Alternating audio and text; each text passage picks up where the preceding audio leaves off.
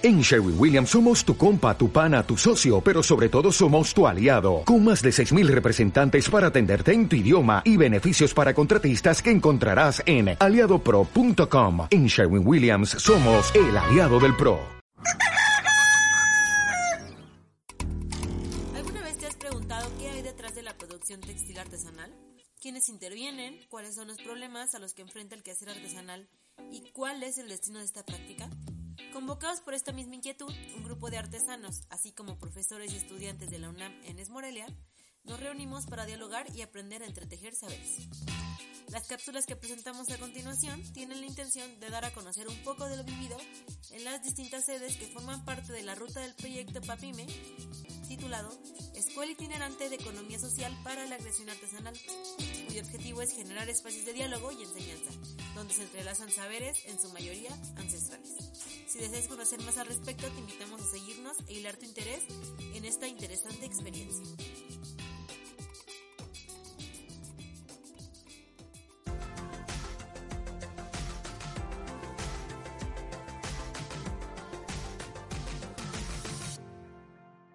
Hola, soy Anaí y de nuevo estamos aquí para compartir algunas de las cosas que se vivieron en esta visita realizada al pueblo de Cuanajo en el estado de Michoacán. Para relatar un poco de esta experiencia, hoy nos acompañan Alex y Andy. Así que demos inicio a esta charla. ¿Qué onda chicos? ¿Cómo andan? Hola, Jan, ¿cuánto tiempo sin verte? Se te extrañó en Cuanajo. Ay, ya sé.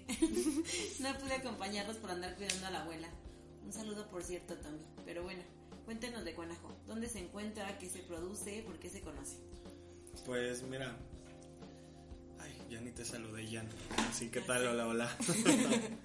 eh, pues mira, este lindo pueblito se llama Cuanajo, pertenece a Pátzcuaro. Está ubicado a 14 kilómetros de, de ese lugar y como unos 45 kilómetros de Morelia. Este, pues por lo cual muchas personas van para allá a hacer compras y también como para pasar un fin de semana agradable. Sí, no, no es muy grande, pero sí es conocido, ha de tener yo creo que unos 5.000 habitantes y tiene pues su placita súper bonita y a un lado, pues como en casi toda comunidad, su parroquia. Ujú. De hecho, en esta comunidad se festeja la Virgen de Natividad este día, el 8 de septiembre. Y no solamente en esta comunidad, ¿no, Alex? También está en Arantepacua, por ejemplo. De hecho, Mm, sí, sí, es cierto, ¿verdad? Ahora que fuimos hace poquito. Pero a ver, díganme si me equivoco, pero ¿no fue aquí justo en Conajo donde se celebró el Fuego Nuevo? Es decir, el Año Nuevo Purépecha en el 2019. es correcto lo que dices, mi queridísima Jan. La neta, tienes la boca llena de razón. Pero sí, mira, cada año se va rolando las sedes del Fuego Nuevo. En aquella ocasión, Cuanajo se encargó de recibir a las demás regiones purépechas, de las cuales ya hemos hablado un poquito antes. Pero pues cuéntales, ¿no? Un poquito a ver de qué se trata y demás, porque pues yo ya he ido, yo ya sé qué pics. Pues mira, la celebración del Fuego Nuevo se realiza el primero de febrero de cada año. Es la fiesta más importante de la nación purépecha y esta comenzó a realizarse desde 1983 y su primera sede fue Sinsonsan, bajo el lema, Juchar, Wina, Picua. es que yo soy muy malo en la pronunciación, Eh, esto significa nuestra fuerza. Pues en esta celebración se reúnen los consejos indígenas de diferentes comunidades, así como sus pobladores y también el público en general, para honrar el fuego. Este siendo el elemento que conecta la fuerza de las comunidades y los une e identifica como purépechas. La ceremonia está precedida por una larga caminata para llevar el fuego al sitio de resguardo y pues aquí hay muchísimas danzas, también mucha música y un vistoso desfile. Al final, ¿no? Sí. Y además de haber sido sede de pues, este evento tan importante para la región Purépecha, eh, ¿por qué más es conocido Conajo?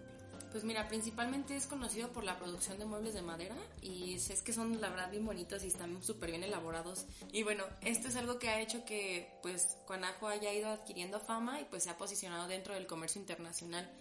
Y pues Cuanajo recibe muchísimos turistas de, de diversos países, pero pues también de otros lugares, ¿no? Y hasta de la misma región y del país.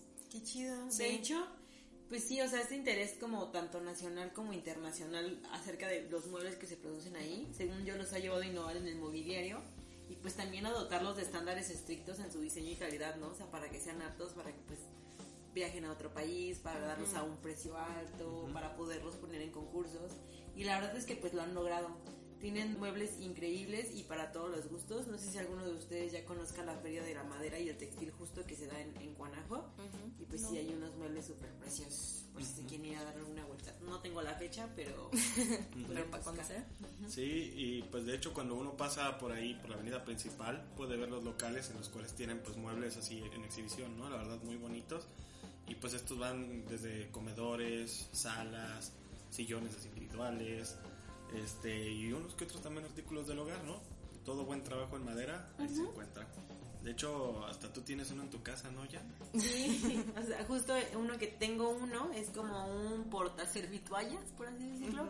Me lo regaló don José, un saludo don José si nos está escuchando, y me lo regaló en uno de los trueques que hace la carrera de sociales en las épocas de noviembre, si no mal recuerdo, pues ahí en la Enes Morelia y está muy padre porque invitan a gente de diferente comunidad y Cuanajo es una de esas invitadas. Ahí yo compré un buró súper bonito y fue donde me portaservituallas. Sí, pues yo creo que como ese portaservituallas que tú tienes, ha de ser uno de los modelos más conocidos y comprados, ¿no? Porque sí. es como, como que siento que en todas las casas de Morelia yo he visto así de esos que tienen frutitas y verduras pintadas.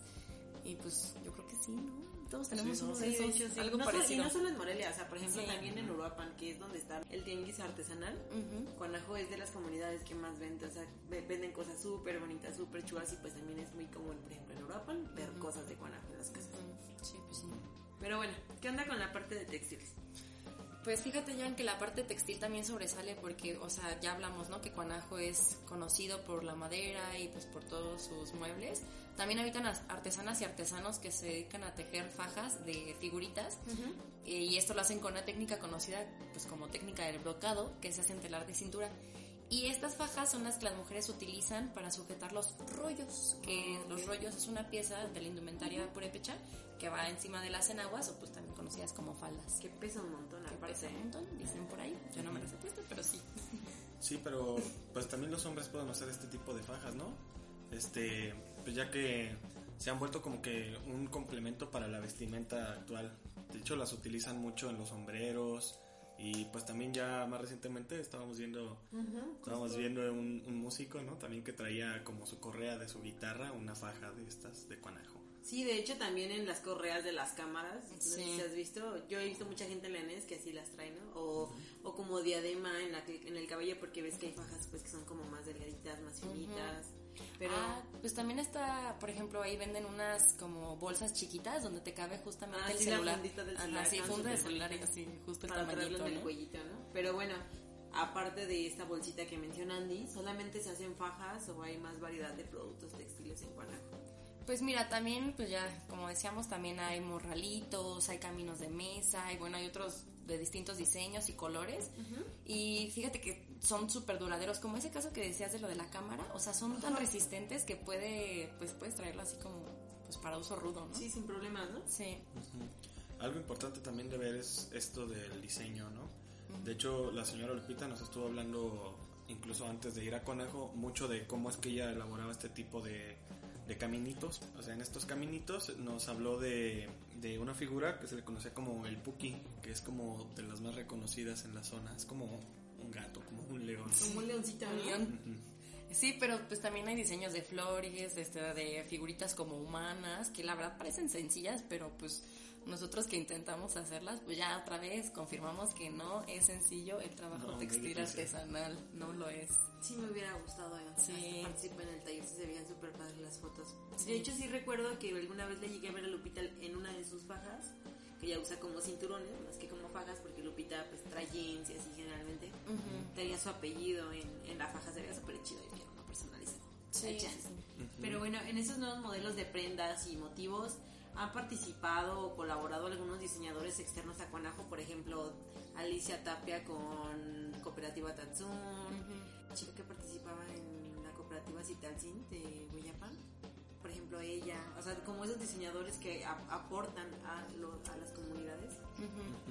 Pues mira, entrando en ese tema, que precisamente fue algo de lo que se habló mucho en el módulo, tuvimos la oportunidad de estar en una presentación, en algo parecido a una conferencia, con Aurea Bucio. Ella es arquitecta de formación, pero diseñadora por vocación. Y ella ya lleva más o menos de 4 a 5 años trabajando con algunas otras artesanas ahí en Guanajo. De hecho, va y vuelve muy seguido de la región y tiene vínculos también muy buenos con, con las artesanas. Fíjate que ese momento que estuvimos platicando, pues fue una charla no sé tú qué piensas, Alex, pero estuvo mm, como intensa, ¿no? estuvo como pesadito. Sí, porque, o sea, la verdad sí hubieron, hubo este espacio como para expresar las dudas, los comentarios, y de hecho hasta como que se comentaron algunas situaciones que se han dado con la relación entre los artesanos y los diseñadores. O sea, pero ¿cómo? O sea, ¿qué, ¿de qué iba la conversación? O sea, me dejan como con.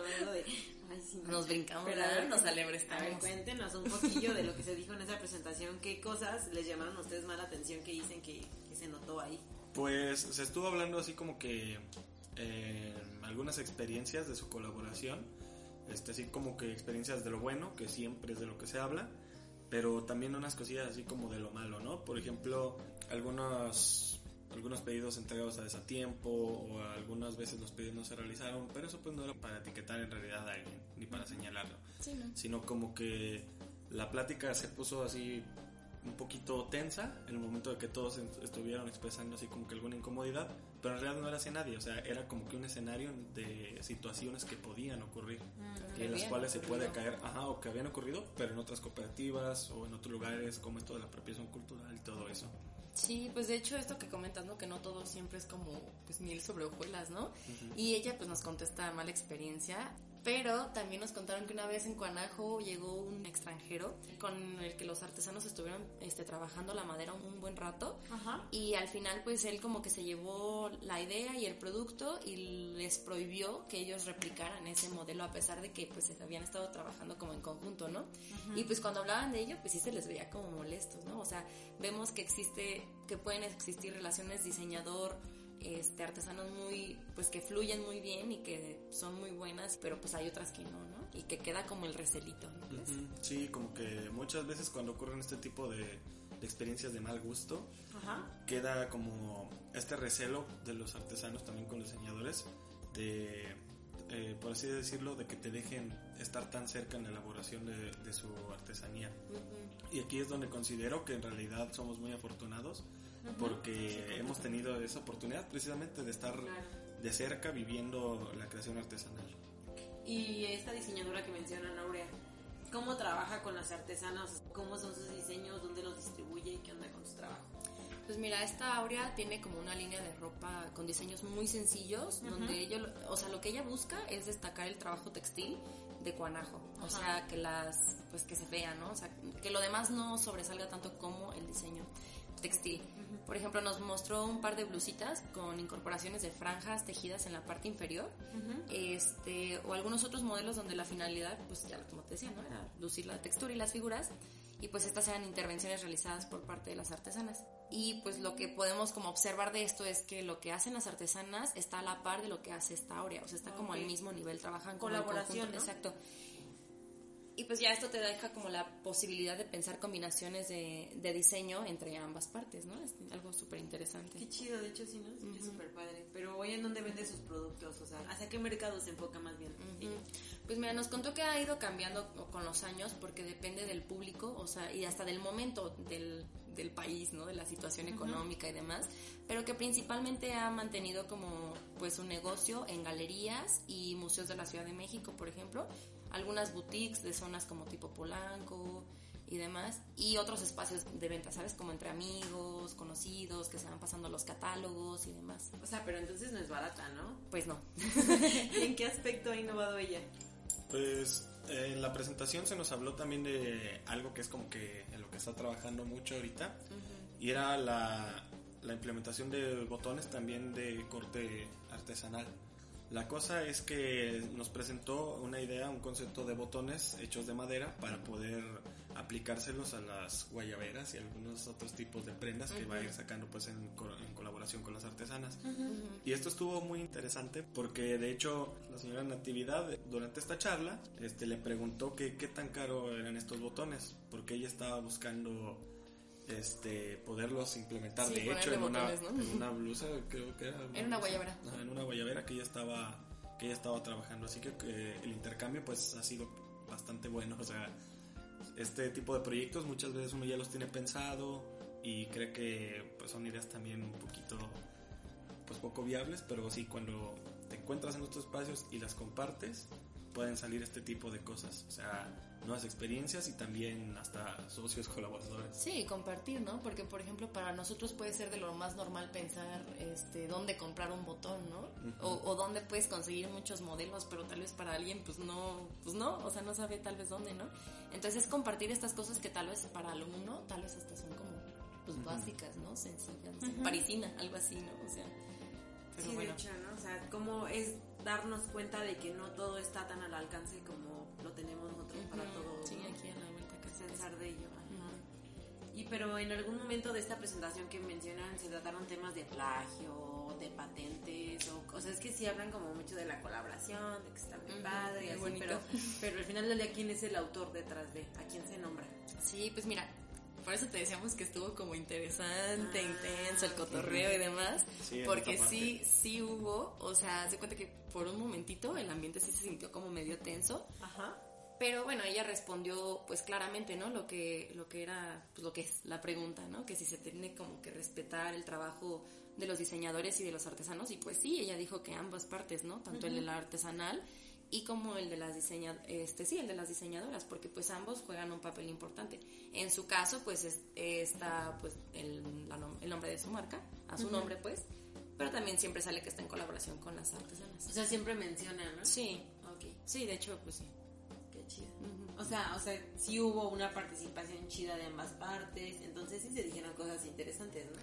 Sí, en este aspecto, como dices, pues la participación, como comentaba Alex, de la señora Natividad permitió que se, pues, se repensaran distintas formas de colaboración entre los mismos madereros de Cuanajo con las artesanas que tejen y entonces como la producción de estos, pues estos botones, ¿no? Que fue el ejemplo pudieran ser posibles en la misma comunidad a un menor costo y con pues, mayor sentido para la zona. O sea, entonces creo que sí surgieron participaciones que fomentaron como nuevas ideas, nuevos, ah, tal vez hasta proyectos, ¿no? En algún momento. Y de hecho, con esto del tema del plagio y todas estas cosas, eh, nuestro profesor Roberto, también un saludo Roberto, Hola. de ti, este, pues nos habló sobre este tema eh, de las nuevas regulaciones eh, de la ley en torno al trabajo artesanal indígena y pues también dio una sugerencia que pues más o menos decía que era importante que se busquen nuevas formas de trabajar precisamente como esto, esta relación entre los maderos y las tejedoras, una forma en la que puedan tener una nueva propuesta en la cual estas dos labores artesanales puedan fusionarse. Sí, la verdad es muy buena idea, ¿no? O sea, como que no a fuerzas tiene que ser eso, pero podrías fusionar tus dos grandes como producción, producciones en una misma. O sea, está, está chido. Y esta idea pues no la veo tan imposible ya que pues esta cadena productiva que se llama Ikingari, que es la que está en Cuanajo, con la que hemos estado trabajando, aunque solo mencionamos a Lupita, pues ya está compuesta por artesanas y artesanos de ambas producciones, o sea, ellos trabajan lo textil y lo maderero. Entonces es algo raro lo que generalmente sucede de que solo son artesanas de algo o solo son, no sé, ¿sabes? Siempre es como una misma línea y aquí ya tienen los dos panoramas. Imagínate unas sillas súper chidas con la funda. Hecha por telar de cintura de cuanajo. Brocado estaría súper padre. Sí, ¿no? Y eso lo podemos totalmente relacionar al capítulo, bueno, al módulo anterior que hablábamos de la innovación. o sea, esta es pura innovación textil. Padre. Que surja desde ellos, ¿no? O sea, que se les, o sea, ya Sí, dar la idea. Sí, la idea, ¿no? Y ya que ellos vean que está chido. Y este, pero bueno, dejando ese tema, ¿ustedes cuál piensan que fue el aporte que dejó esta charla, no para ustedes, sino para las artesanas? Pues mira, fíjate que yo creo que lo más lindo y, bueno, lo que yo rescato es que esta Aurea hizo como este reconocimiento de, a las artesanas y a los artesanos también, de dejarles claro que el trabajo de todos ellos es por sí mismo una labor de diseño. A mí me queda claro que los artesanos, las artesanas son unos diseñadores eh, por naturaleza y, dentro de esa naturaleza que tienen eh, hay una parte donde empata conmigo. O sea, es un trabajo que debe ser igual de valorado que el de un profesionista y pues tiene toda la razón porque de, o sea, de verdad que sí es una friega hacer todo lo que ellas y ellos hacen en los telares. Y pues creo que también pudimos eh, ver que sí hay un interés por parte de la comunidad en que haya diseñadores que participan con ellos y algo así, no decirlo como que les enseñen, pero que también puedan por así decirlo, ¿Cómo llevarles un poquito más cerca este estos nuevos espacios de comercialización, ¿no? Como las boutiques y todo esto. Que sus productos puedan salir y puedan llegar también a distintos públicos. Sí, creo que por eso esta Aurea hizo este énfasis en el valor y la capacidad que tienen por sí mismos las y los artesanos y que pues no hay necesidad de que el diseñador siempre esté con ellos, ¿no? Sino que aprendan uno del otro y sea como un empujoncito para ambos. Ujú, De hecho, en este punto yo estaría muy de acuerdo con Andy. Eh, por la cuestión de un mayor sentido de valoración propia por parte de las personas que se dedican a hacer las artesanías. Y pues sí, la verdad me hace mucho sentido. Digo, no dudo que una manita con mayores contactos y puntos de distribución pues les ayude mucho. La verdad, creo que sí sería algo muy provechoso para este tipo de, de colaboraciones y de encuentros. Vaya, pues la verdad que con todo esto que cuentan, hasta ganas dan de haber podido acompañarlos. Bueno, de por sí yo ganas sí tenía, ¿no? Pero creo que han logrado hacer una relatoria súper chida y muy resumida de los aspectos más relevantes de esta charla entre los asistentes. Y pues ya, eh, en el siguiente capítulo nos contarán la experiencia que fue aprender a tejer las fajas, bueno, ustedes no, sus compañeros, y el método que utilizan y lo complicado que puede resultar la primera vez que se hace. Por fin me salió, ¿eh? Por fin me salió algo. Qué bueno, pues ya, Ya era hora. ya era hora, ya era el cuarto encuentro. Por eso, los invito a ustedes y a nuestros radioescuchas a seguirnos en esta segunda parte de la visita realizada a Guanajo, donde algunos de los miembros de la escuelita, que si no mal recuerdo son Rosy y Oscar, este, pudieron aprender a hacer fajas tejidas, ¿no? Que nos hablen sobre ese proceso. ¿Algo más que deseen compartir? No, pues ya dijiste todo, ya nos corriste, ya qué. O Pero no. no, no. Sí, ya te he dicho todo. No es cierto, síganos en nuestro siguiente podcast para que se enteren y compartan este y todos los capítulos. Sale, pues sí, así es esto, compas. Eh, pues esto no se acaba hasta que se acaba. Así que aquí andamos y no nos rajamos. Escuchen- nos escuchamos pronto. Bye bye. Bye. Adiós.